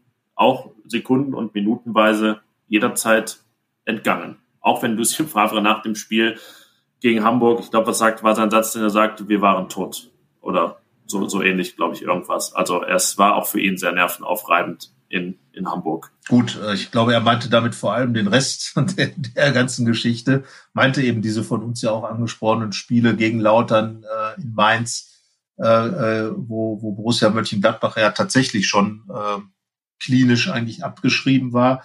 Und äh, jetzt in Hamburg, ähm, ja, es war einfach so, dass kleine Finale, das die Gladbacher sich erspielt hatten. Und ähm, dann ging es ja dann auch in die Relegation. Und jetzt ist ja wirklich auch mal die Frage zu stellen, was wäre denn gewesen, wenn Gladbach tatsächlich 15. geworden wäre? Ich wage mal zu behaupten, dann wären viele Dinge, die danach passiert sind, in dieser Qualität, in dieser Größenordnung nicht passiert. Jetzt, wo man weiß, wie es dramatisch und dramaturgisch noch weitergehen konnte, wäre es ein bisschen so wie so ein Film, wo man weiß, na, eigentlich geht er noch 20 Minuten, aber der kann ja jetzt noch nicht zu Ende sein. Der Mörder ist schon gefunden, es passiert nichts mehr, nee, irgendein Twist kommt auch jetzt noch. Und genau das war, glaube ich, die Relegation, die diesen Film 2010, 2011 dann auch zu einem wirklich äh, ganz besonderen Oscar-Reifen und, äh, weiß ich nicht, dem Blockbuster der Vereinsgeschichte gemacht hat. Ähm, denn das war halt nochmal das gewisse Etwas. Also es äh, haben ja viele Vereine schon die Relegation jetzt seitdem bestreiten müssen. Äh, Bremen erst 2020, die da auch sehr gelitten haben. Die ähm, Hertha BSC ist abgestiegen in der Relegation. Äh, der VfB Stuttgart ist abgestiegen in der Relegation. Zwar setzt sich meistens der Bundesligist durch, aber damals war sie ja auch erst im dritten Jahr wieder eingeführt. Also uns stand, glaube ich, vorher 1-1 ne, für zwischen Bundesligisten und Zweitligisten. Also ähm, das war jetzt nicht das sichere Ticket, um in, in der Bundesliga zu bleiben. Ähm, und es ging gegen den VfL Bochum, der ähm, den direkten Wiederaufstieg schaffen wollte unter Friedhelm Funkel. Und ähm, der gewisse Faktor, der halt jetzt anders war, war, Borussia hatte nach all den Wochen und Monaten mal wieder was zu verlieren. Man geht immer als Bundesligist natürlich als Favorit in die, in die Relegation und das Problem wäre ja gewesen, dass man einfach aus, aus wirklich quasi aus dem ersten, zweiten Höllenkreis wieder aufgestiegen ist in, in, in diese Chance hinein. Und wenn man die jetzt verspielt hätte als Borussia Mönchengladbach, ähm, also Wolf König sagte mal, ja, war vieles sowieso schon vorbereitet und äh, das hätte uns zeitlich vielleicht ein bisschen zurückgeworfen. Ich weiß nicht.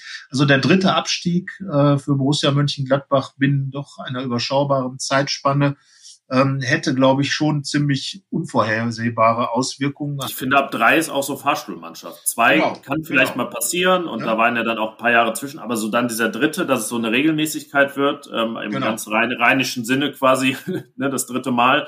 Ich glaube, das wäre dann wirklich, der anderthalbligist wäre dann auch eine Fahrstuhlmannschaft geworden. So, und man, man sieht dann ja auch, ähm, wenn wir jetzt über den VfL Bochum reden, der gerade dabei ist, oder der, der jetzt äh, da die Rückkehr äh, bewerkstelligt, der war zehn Jahre lang seit dieser Relegation nicht mehr Bundesligist, ist fast sogar mal bis in die dritte Liga abgerutscht.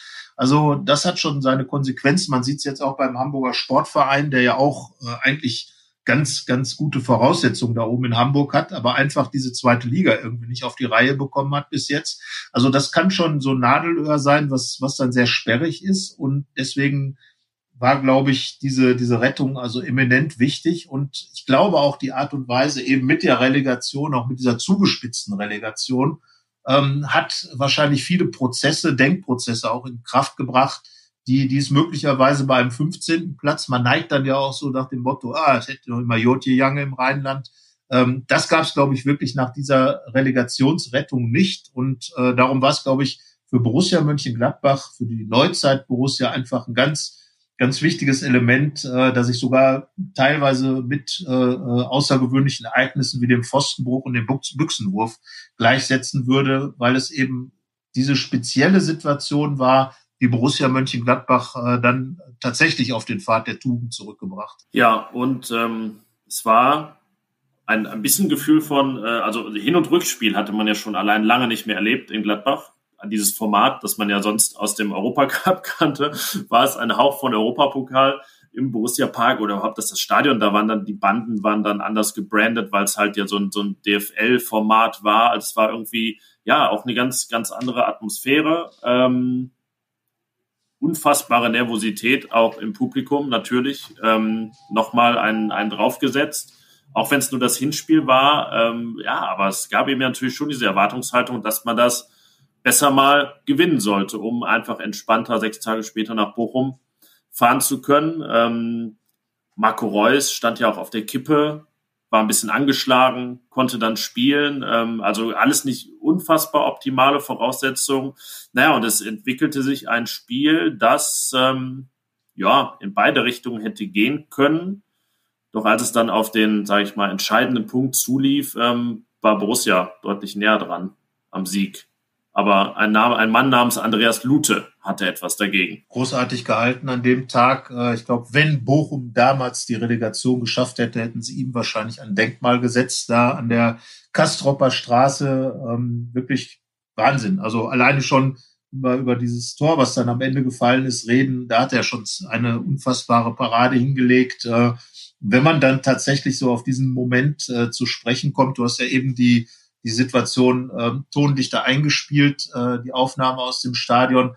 Das war ja im Minutentakt waren ja da Riesenchancen gewesen und äh, ähm, man hätte da Tore erzielen können. Und selbst im Vorfeld des 1 zu 0, was dann Igor de Camargo ja ge gemacht hat, hätte man ja schon dreimal den Ball ins Tor schießen können als Gladbach, ähm, unter anderem auch Mike Hanke, äh, äh, Arango. Und der Ursprung dessen war ja tatsächlich ein Einwurf weiter Einwurf von Harvard Nordweit, der so auf diese Weise ganz entscheidend zur Rettung mit beigetragen hat, der Norweger. Und ähm, er flog dann da durch den Strafraum, knickerte hier, knickerte da und äh, Mike Hanke ist er dann irgendwie vor die Füße geflogen, abgeprallt, konnte nichts damit anfangen und dann macht der Camargo dieses doch seltsam artistische Tor, würde ich es mal nennen. Äh, kein Saltverzieher, kein irgendwas, sondern irgendwie mit der Hacke aber eingedreht und dann fliegt der Ball da ins Tor und Wahnsinnsmoment einfach. Äh, hatte natürlich keiner mehr mit gerechnet. Auch da Fatalismus in der Gladbach-Kurve. Warum sollte jetzt noch einer reingehen in der 90. Minute? Das war Lautern, das war damals äh, die letzten Minuten in Lautern, das war Bayern München, aber doch nicht Gladbach. Da schoss man eher an die Latte. Hat sich ja im Prinzip jetzt wiederholt äh, im, im Europapokal, als in letzter Minute ähm, Lukaku den Ball da auf der Linie in äh, Mailand geklärt hat äh, und Gladbach dann auch durch eine glückliche Führung weitergekommen ist. Und hier fliegt der Ball dann ins Tor und äh, ja, Wahnsinn, was dann abgegangen ist, äh, haben wir eben gehört und ich glaube, dem muss man eigentlich. Wir hören es auch, wir hören es auch jetzt nochmal, nämlich im Original von der ARD netterweise zur Verfügung gestellt. Ähm, ja, beginnt mit jenem Einwurf, über den du gerade gesprochen hast, Harvard Nordfight, der, den sie übrigens, es gibt viel Diskussion ja darüber, äh, den Einwurf, den gab es zwei Sekunden vor Ablauf der Nachspielzeit und dann durfte er eben noch ausgeführt werden, was ähm, ja einfach auch im Rahmen und äh, des Schiedsrichters liegt, das selber zu entscheiden. Und er gab ihm noch fünf Sekunden, der Ball flog in die Mitte und dann passierte das hier. Die letzten Sekunden. Kommt Klappbach nochmal zu einer Chance? Oder macht Günter Perl auf die Sekunde Schluss? Nein, er lässt noch mal laufen. Ein Ärger von Funkel.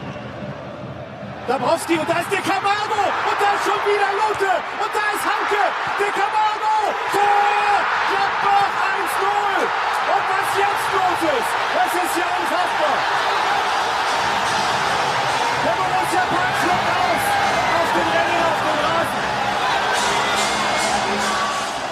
Ja, ich glaube, diese Worte können viele Gladbach-Fans mitsprechen. Viel Lute kommt drin vor, weil er eben noch ein paar Mal gehalten hat. De Camargo, Hanke, wieder De Camargo und so weiter. Ähm, ja, ihr wisst das alles. Und dann explodierte der Borussia Park. Es war nochmal, glaube ich, auch wie, wie so ein TÜV fürs, fürs Stadion, ähm, ein Statiktest, den hat es bestanden und äh, der Borussia Park stand danach noch. Aber ja, man kann fast sagen, er war ein anderer nach diesem Tor. Ja, Borussia Mönchengladbach war eine andere. Also das Tor selber, ähm, wenn, äh, wenn man das in der Gesamtrelegation betrachtet, war ja gar nicht mal dafür verantwortlich, dass Borussia Mönchengladbach am Ende in der Bundesliga geblieben ist. Das 1-1 im Hinspiel, bei dem Camargo dann noch die Vorlage für Reus zum Ausgleich gibt, nachdem Nordwald das 0-1 äh, erzielt hat, ein Eigentor. Also Gladbach hat drei Tore in der Relegation geschossen.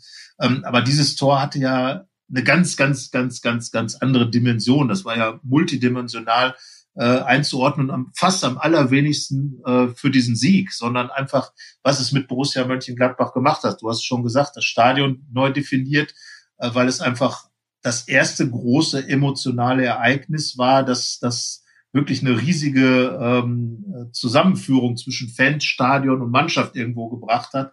Und, und dann natürlich das, was danach gekommen ist, dieser Aufstieg, äh, äh, also fast schon soziologisch, philosophisch, wirtschaftlich, in allen Bereichen hat es Borussia Mönchengladbach neu definiert und verändert, dieses Tor. Und äh, das war für dich das Wesentliche, was, was äh, da passiert ist in der Sekunde? Für mich persönlich, was ich in der Sekunde wahrgenommen habe, oder was, was meinst du? Ja, zum Beispiel.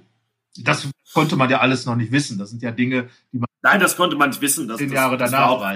Fernab, fernab jeder Forschung. Das, das konnte sich auch nach dem Siegtor in München dann am ersten Spieltag 2011, äh, 12 niemand, niemand vorstellen. Aber ja, äh, keine Ahnung, das, das, sowas hat man oder hatte man dann wirklich noch nicht erlebt. Selbst wenn irgendwann mal große Tore gefallen sind, aber einfach dieser Faktor Last Minute, die Bedeutung, die Geschichte davor, auch ja ein volles und großes Stadion mit dann über 50.000 Zuschauern.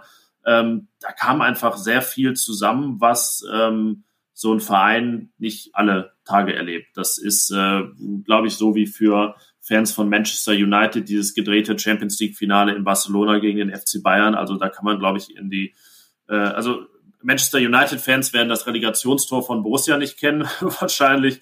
Aber ähm, ja, das hat schon eine wirklich enorme Dimension. Ähm, das, da, da braucht man auch ausnahmsweise mal, also ja gut, es wird ja uns auch nachgesagt, dass wir eh nichts kleinreden, sondern dass, dass Sportjournalisten da eher ähm, auch mal dazu neigen, vielleicht die größeren Worte direkt auszupacken. Aber das ist wirklich ein Ereignis, wo man keinerlei Zurückhaltung üben muss. Das hat eine Dimension für Borussia Mönchengladbach, die einfach ihresgleichen sucht einfach, also sie ist teilt einfach, weiß ich, den, den Verein in, in davor und, und danach. So, also ähm, das, das ist einfach eine, du hast es Zeitenwende genannt. Ich glaube, das trifft es sehr genau. Ja, und ich glaube, da darf man auch ruhig äh, tatsächlich dieses, äh, diese Zäsur ansetzen, denn äh, bis dahin ähm, war es ja tatsächlich so, dass Borussia viele, viele Jahre lang immer so nach ihrer Identität gesucht hat, nach dem, was bin ich, bin ich eigentlich, hat es versucht mit großen Namen, hat es versucht mit Eigengewächsen, hat dies und das versucht, aber nie einen roten Faden gefunden. Und komischerweise ab diesem äh, Tag, ab, diesem, ab dieser Relegationsrettung war das dann alles da. Es war ja vorbereitet. Ich meine,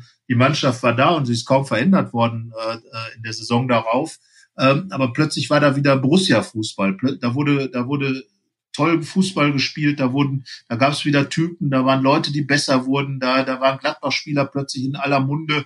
Wenn man überlegt, äh, Mike Hanke, der, der komplett neu erfunden wurde, Marco Reus, der sich zum, zum Weltklasse-Spieler entwickelt hat in der Phase, was, was der für Spiele gemacht hat, das war ja Wahnsinn. Da kann man ja heute noch sagen, äh, dass Marco Reus im Prinzip das, das geistige Pendant auf dem Platz zu Lucien Favre war, der eins zu eins dieses Spiel da umgesetzt hat, mit seiner Geschwindigkeit, aber vor allem auch mit seiner Denkgeschwindigkeit, hat die anderen mitgerissen. Martin Stranzel, der Prototyp eines Chefs äh, in, in Mönchengladbach, äh, da ein harter Hund, der vorher ja in Moskau halt, äh, ja, hat man da über Martin Stranzel nachgedacht, obwohl er ja. Man war schon eher überrascht, als dass dieser Name wieder kam. Ja, wobei er war ja, er war ja tatsächlich schon in einem wichtigen Gladbach-Spiel dabei und zwar. Ja, er hätte fast, er hätte auch fast Geschichte geschrieben als letzter Torschütze auf dem Bökelberg, aber Uwe Kamps hatte, hatte den Ball an den Pfosten ja, geguckt. Also von daher, Martin Stranzel hat vielleicht gerade auch in so einem Spiel, vielleicht ist das kein Zufall, ist schon mitbekommen, was äh, Borussia Mönchengladbach eben bedeutet. Also ähm, das sind ja so die Typen, die man dann immer als Erste im Kopf hat in der Relegation, aber auch andere, Philipp Dahms, wie gesagt, Marc-André Ter Stegen, Toni Janschke, äh, die ganze Mannschaft hat einfach mega funktioniert und äh, ja, von einer Saison auf die anderen war Gladbach jemand ganz anderes. Also das, das war, als hätte da, ja, als wäre da dieser Schmetterling aus dem Konkord rausgekommen, hätte, hätte sich plötzlich frei gemacht äh, und flatterte dann wild durch die Gegend, flog dann von Erfolg zu Erfolg. Und äh, wenn man sich das überlegt, aus diesem, aus dieser ängstlichen ja, wirklich zaudernden und alles Mannschaft, die dann beim Ja, man muss ja auch sagen, über Jahre war es ja auch ganz schwer, sich zu identifizieren mit diesem Verein. Das ist ja eigentlich ein Wunder, dass äh, es dennoch gelungen ist, so viele Fans so bei der Stange zu halten. Denn es waren ja, es war jetzt auch nicht fünf Jahre, die ein bisschen gurkig waren oder so. Es war, es gab immer wieder Rückschläge. Es gab wirklich dann auch, ja, sicherlich äh, per Personal, äh, das da unterwegs war äh, bei Borussia Mönchengladbach, mit dem sich äh, die Leute schwer identifizieren konnten. Ähm, es gab den, den Umzug ins neue Stadion, der ja auch nicht den großen Durchbruch ähm, gebracht hatte. Ne? Der war ja mit großen Hoffnungen verbunden. Ähm, all das hatte sich nicht bewahrheitet. Ähm, viel Klammern natürlich da an die Vergangenheit, aber ja auch ein schwieriges Verhältnis zur Vergangenheit deshalb, weil man ja, also es äh, war ja eine Zeit, ähm, ich, ich kenne das ja aus, aus meiner Generation, wenn man das gar nicht erlebt hat, ja, wo man auch jetzt nicht irgendwie ähm, als Fan dann mit, mit Stolz drauf blicken kann, sondern eher irgendwie ist auch fast schon eine Belastung natürlich ist, immer wieder ähm, mit diesen 70ern konfrontiert zu werden. Und das hat eben auch die Relegation und das, was danach kam, ermöglicht, dass da es dazu einfach wieder auch ein gesundes Verhältnis gab. Ja, wie gesagt, was ich eben noch ausführen wollte, äh, war, dass man eben innerhalb eines Jahres tatsächlich von diesem St. Pauli-Spiel, wo, wo Gladbach wirklich kaum vorhanden war, mit, mit Selbstvertrauen, mit allem drum und dran, bis hin äh, zu, diesen, zu dieser Saison, wo man dann plötzlich äh, um die Champions League mitspielt und in die, in die Relegation, in die Playoffs der Champions League kam. Das war ja wirklich ähm, sportlich einfach eine ganz andere Dimension und die Qualität des Fußballs, wie gesagt, veranlagt schon in der Abstiegssaison, die dann plötzlich da war und dann jubelte die ganze Welt über Mönchengladbach oder die Fußballwelt zumindest über Mönchengladbach und das Spiel, was da da war, da haben sich die Leute ganz einfach die Augen gerieben und äh, das war eben das, was, was Lucien Favre dann einfach auch bewegt hat. Also man kann, äh, darum muss man Lucien Favre auch als einen Trainer in Mönchengladbach einsortieren, der wie äh, Hennes Weißweiler einfach hier äh, ein ganz, ganz äh, großes, großen Teil zur Clubgeschichte beigetragen hat, weil er einfach eine neue Borussia, die, die Borussia, die da war, die es gegeben hat, auf der Basis der, der alten DNA neu kodiert hat für die Zukunft und zukunftsfähig gemacht hat. Und das, das ist das, was in diesem Relegationsjahr und in dem Jahr danach passiert ist. Und äh, auf dem, was da passiert ist, baut er jetzt alles auf. Ja, und er ist der einzige Trainer außer Hennes Weißweiler, über den man es in dieser Form sagen kann, weil ähm, natürlich Udo Lattek all diese Erfolge gefeiert hat, aber er folgte eben direkt auf Hennes Weißweiler. Jupp Heinkes hatte wirklich gute Jahre, aber auch das ist natürlich noch im in der ja im Windschatten eines eines Hennes Weißweiler und ähm, dann ging es wirklich ja bergab, was Bernd Kraus Mitte der 90er geschafft hat. Ähm, hat sich auch nicht nachhaltig durchgesetzt, weil es folgte dann 99 der erste Abstieg und somit ist wirklich Lucien Favre nach Hennes Weißweiler der Trainer, der wirklich diesen unglaublichen Einfluss hatte und einfach auch etwas ähm, aus wenig etwas wirklich Neues geschaffen hat. Oder ähm, natürlich ist, ist ja dann eigentlich fast schon eine klassische Renaissance oder in, in dem Fall oder eine Revolution. Ja, genau. Also ich meine, Hans Meyer davon sollte man nicht ganz unerwähnt lassen. Er hat natürlich damals den den er hat, er hat verhindert, dass es noch weiter runterging an einem Punkt, wo das wirklich auch die Gefahr bestand. Genau. Ja. Ähm, Hans Meyer hat damals ja äh, zu einer Zeit, in der Gladbach wirklich Gefahr lief, Drittligist zu werden. Das darf man nicht vergessen. Man war nach dem ersten Abstieg letzter in der, in der zweiten Liga und er hat dann eine Mannschaft aufgebaut, die dann 2001 aufstieg und in der Bundesliga sich sofort wieder etabliert hat. Aber, aber diese, diese Basis, die war halt nicht da. Es ging immer wieder dann doch die Rückschläge, über die du ja eben auch gesprochen hast und äh, da äh, ist einfach Lucien Favre, genau wie Hennes Weißweiler, der, der einfach ein, eine äh, ganz andere Dimension eingeschlagen hat. Das war damals natürlich bei Meier auch kaum möglich. Da war ja kein Geld mehr vorhanden. Der Bökelberg war da. Man hatte nicht die Basis mit dem Borussia Park wie jetzt. Also ähm, das war schon das, was in dieser Saison 2010, 2011 passiert ist, war schon etwas absolut Außergewöhnliches. Und ähm, ich glaube, es ist ja dann später auch dieser Film gedreht worden, auf, auf, auf in die Champions League. Und, und das war ja die Ex Exploration der ganzen Geschichte. Diese, diese Rettung und äh, darauf dann dieser, dieser Raketenstart. Also ja, das muss man sich erstmal ausdenken. Also ich glaube, da hätten selbst die besten Hollywood-Regisseure schon ein Problem oder würden dann sagen, nee, das ist zu kitschig. Ja, komm, einfach abdenken.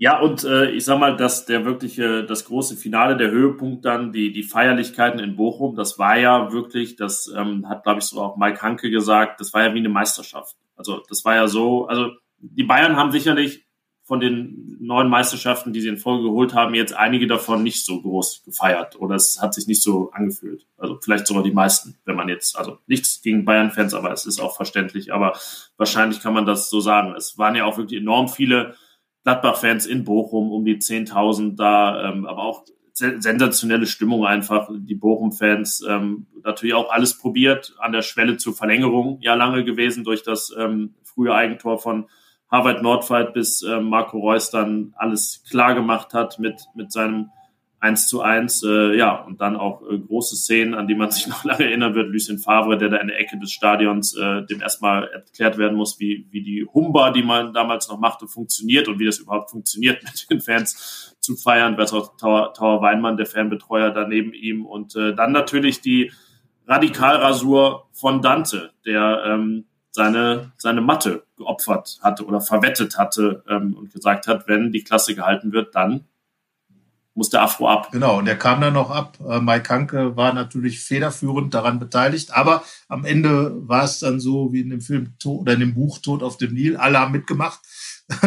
da äh, war also die Massenrasur sozusagen in der Kabine und äh, ja, sagen wir mal so, ähm, Dante sah dann schon etwas verändert aus. Ähm, er war ja nun mit dieser Matte irgendwo äh, Kult auch geworden und äh, wirkte dann doch etwas ähm, undantig in dem.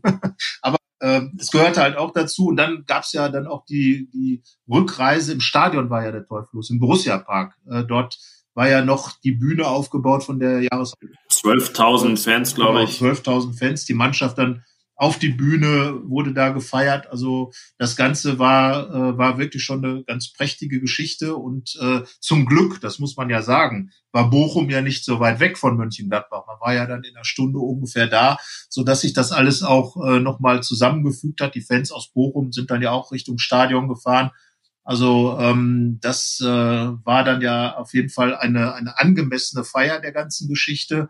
Ähm, und ich glaube, am Ende waren alle vor allem erschöpft weil diese ganze Saison, so dieses ganze Zittern und Machen und Tun und äh, am Ende zusammenhalten. Zwischendurch, wie gesagt, diese ganzen politischen Debatten, die es da gab, äh, mit auch zum Teil äh, hin und her äh, wirklich ganz schönen Gefechten. Ähm, ja, das war alles, was sehr aufreibend war. Und am Ende stand dann Borussia Mönchengladbach als Bundesligist da und äh, manch einer konnte es ja kaum fassen. Nee, es war auch, äh, wie du es sagst, mit der Müdigkeit. Ich war dann äh, tatsächlich spät in der Nacht noch in, in Mönchengladbach und äh, ja, da war dann auch irgendwann die, also die reine Ausgelassenheit weg, weil, glaube ich, alle erstmal das so verarbeiten mussten oder sacken lassen mussten, ganz, ganz klassisch ähm, in dem Fall. Äh, ja, das waren wirklich auch äh, kräftezehrende Wochen also, oder Monate für, für diesen Verein.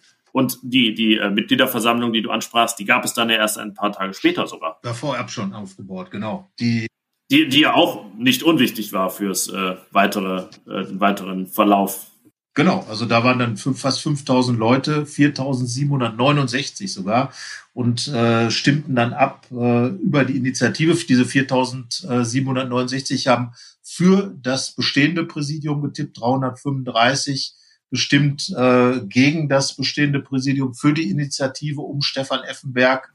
Und ja, äh, ja.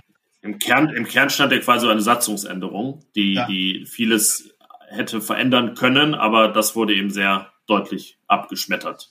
Genau. Und äh, natürlich hat auch der sportliche, die sportliche Entwicklung dazu beigetragen. Also ich glaube, das muss man ganz klar sagen. Es geht ja äh, im Fußball am Ende immer um Erfolge und äh, darum, äh, dass Erfolge eben Dinge glaubhaft machen. Man hat gesehen, dass das, was, was Max Eberl, was ähm, was äh, Rolf Königs, was das Präsidium, was alle Borussen, ähm, man hatte dann ja Rainer Bonhoff und Hans Meyer noch mit reingeholt, ähm, was da erzählt wurde, dass, dass das stimmte, dass eben was passierte, dass sich was entwickelt hat. Ich glaube auch, dass, dass diese Initiative dazu beigetragen hat, dass Dinge nochmal neu überdacht worden sind. Und äh, es war so insgesamt, ich sehe hier gerade äh, auf der Chronikseite äh, so ein Gesamtbild von dieser Versammlung, der vollen ähm, Südseite des Stadions und im Hintergrund sieht man dann ein großes äh, Plakat, auf der draufsteht Borussia jetzt erst recht. Äh, wir hatten damals als Rheinische Post dieses, dieses Motto für unsere Beilagenserie, die wir da hatten und äh, dieses Plakat hing dann eben auch im Stadion bei der Mitgliederversammlung. Ich glaube, dieses jetzt erst recht äh, ist auch äh, tatsächlich ein Motto, nachdem die Borussenmannschaft äh, funktioniert hat, äh, nachdem Lucien Favre gekommen war. Und ähm, man weiß halt nicht, wenn der Abstieg gekommen wäre, wie es dann auf dieser Mitgliederversammlung ausgegangen wäre. Also ne, Siege, hat Dieter Hecking immer gesagt, setzt gar nichts im Fußball und so war es auch in dieser Situation. Ja, man hätte eigentlich auf die Rückseite der jetzt erst recht Plakate noch von Spiel zu Spiel oder wir denken nur von Spiel zu Spiel schreiben können. Das war der zweite große Satz. Übrigens interessanterweise war das die erste Redaktionskonferenz, die ich erlebt habe äh, bei der Rheinischen Post, ähm, auf der über dieses diese jetzt erst recht Kampagne quasi, diese, diese da gab es ja dann eine Sonderbeilage auch dürfte die erste Rheinische Post damals gewesen sein, in der Texte von uns beiden standen. Auch interessanterweise vor, vor zehn Jahren. Äh, ja, und dann äh, hing das ja auch in, in, in vielen Fenstern in Mönchengladbach, jahrelang eigentlich noch, wahrscheinlich hängen heute noch ähm, einige dieser, dieser Titelseiten da mit dem Jetzt erst recht Spruch. Ähm, ja, jetzt erst recht und äh, kann man sagen, das wurde dann auch danach so umgesetzt. Kannst du dich noch daran erinnern, was das für, ein für ein Sommer war 2011? Ähm, also wie quasi dieser Übergang von äh, vom anderthalbligisten zu Borussia Barcelona eingeleitet wurde? Ja, es war natürlich erstmal war Pause, klar, und äh, dann kam Lucien Favre zurück und dann wurde gearbeitet. Also es war eigentlich alles relativ ruhig, weil ähm, ja so gesehen ist ja nichts passiert. Gladbach war wie immer äh, äh, in Abstiegsangst geraten oder wie oft in den Jahren zuvor. Und äh, es war ja, ging ja erstmal darum, wieder stabiler zu werden. Man hatte ja zuvor diese, diesen äh, äh, unter Michael Fronzek wieder ein bisschen Ruhe reinbekommen, dann der Rückfall und es ging eigentlich jetzt darum, äh, irgendwie Sicherheit reinzukriegen äh, in dem Trainingslager musste dann auch erstmal Lucien Favre äh, sich so ein bisschen orientieren, hat sich die Mannschaft angeguckt und hat dann wirklich angefangen, ähm, nachdem er die Defensivarbeit aufgebaut hatte, jetzt die Offensive so ein bisschen aufzubauen, basierend auf Konterfußball. Ähm, hatte ja eine Mannschaft, wo er dann äh, auch so, so halb nicht so richtig mit zufrieden war. Viele langsame Stürmer ähm, hat sich dann ja auch in der Saison komplett nochmal gewandelt, die Mannschaft, was äh, den, den, die Aufstellung angeht. Und äh, ja, also es war eigentlich vergleichsweise ein unspektakulärer Sommer. Gab auch nicht die großen Verpflichtungen, sondern ähm, ja, die Mannschaft war halt da, die Mannschaft war ja auch gut. Also es waren ja alle wesentlichen Helden jener Zeit da. Ich schaue gerade. Ja, im Prinzip ist ja diese, diese Kernmannschaft der Relegation, da ist dann Patrick Herrmann irgendwann reingerutscht für, für Idrissou und das war's, ne? Das äh, ist das, was sich getan hat. Genau, also ähm, wer gekommen ist. Ähm, Oskar Wendt. Oskar Wendt kam, ja. Äh, er ist dann. Yuki Otsu. Yuki Otsu, Tolga Cigerci, ähm, Joshua King war ja damals auch eine große ja. Nummer, hat aber sagen wir es mal so, dieser Transfersommer, es gab, es gab nicht so viel zu tun, weil es keine großen Abgänge gab, aber es war einer der unspektakulären. Genau, und äh, das spricht ja dafür, dass die Mannschaft im Wesentlichen einfach richtig gut schon war. Und äh, das hatte sie ja eigentlich auch in der, in der, in der, im zweiten Teil der Rückrunde schon gezeigt. Und, und Favre hat dann einfach, ja, ich würde mal sagen, er hat einfach das wirklich wie aus so einer Saftpresse alles rausgepresst, was in dieser Mannschaft drin steckte hat, äh, hat äh, alles äh, wirklich automatisiert, äh, so dass jeder wirklich wusste, was er zu tun hat, wie der andere funktioniert. Äh, Mike Anke sagt das immer, er, äh, wenn er äh, sich hat äh, ein bisschen zurückfallen lassen, ist Patrick Herrmann dann nach vorne in die Tiefe. Also es war ganz klare, gab ganz klare Vorgaben, wer was macht, wenn der andere dies und das macht. Und äh, das hat diese Mannschaft dann einfach so stark gemacht und natürlich dann ja, 1-0 bei Bayern zu gewinnen der zweite Sieg überhaupt beim FC Bayern, ähm, wo man dann sagen konnte, ja, und irgendwie hat's dann geflügelt, beflügelt. Das ist tatsächlich so, man könnte jetzt ja einfach die Geschichte weitererzählen bis in die Gegenwart. Ähm, es ist ja ne, eine, eine Abfolge von Ereignissen, die man noch sehr präsent vor Augen hat, aber ich würde sagen, äh, wir können ja einfach nächstes Jahr dann die Borussia Barcelona Spezialfolge machen, wie Borussia zurückkehrte in den Europapokal nach der Relegation. Das war jetzt der Ritt von der Fronzek-Entlassung, der Übernahme Lucien Favres von Platz 18 in die Relegation und in der Bundesliga bleibend. Unser Rückblick also auf die Ereignisse, die jetzt ziemlich genau zehn Jahre her sind. Ja, und glaube ich unvergessen bleiben werden äh, für die Fans, aber auch für den Club Borussia Mönchengladbach, weil es einfach eine Zeit war, in der die für diesen Verein wirklich nochmal wirklich eine prägende Zeit war. So kann man es sagen. Und äh, ja, wir hoffen, euch hat's gefallen. Das äh, war unsere Sonderfolge in dieser Woche ähm, außerhalb des Montagsrhythmus. Und äh, ja, die Gegenwart ist ja auch spannend genug und äh, das etwas, etwas Nostalgie, so kann man es ja fast schon nennen, aber es ist ja auch schön, wenn Nostalgie wirklich noch eine Bedeutung hat für die Gegenwart. Das ist in dem Fall ja auf jeden Fall gegeben. So ist es. Und deswegen kann man heute auch wieder mit Fug und Recht sagen, äh, wenn Gladbach-Spiel anstehen, mit sportverbundenem Vergnügen. So ist es. War lange nicht so, aber da, damals fing es an. In dem Sinne, macht's gut, bis bald und tschüss. Tschüss. Mehr bei uns im Netz www.rp-online.de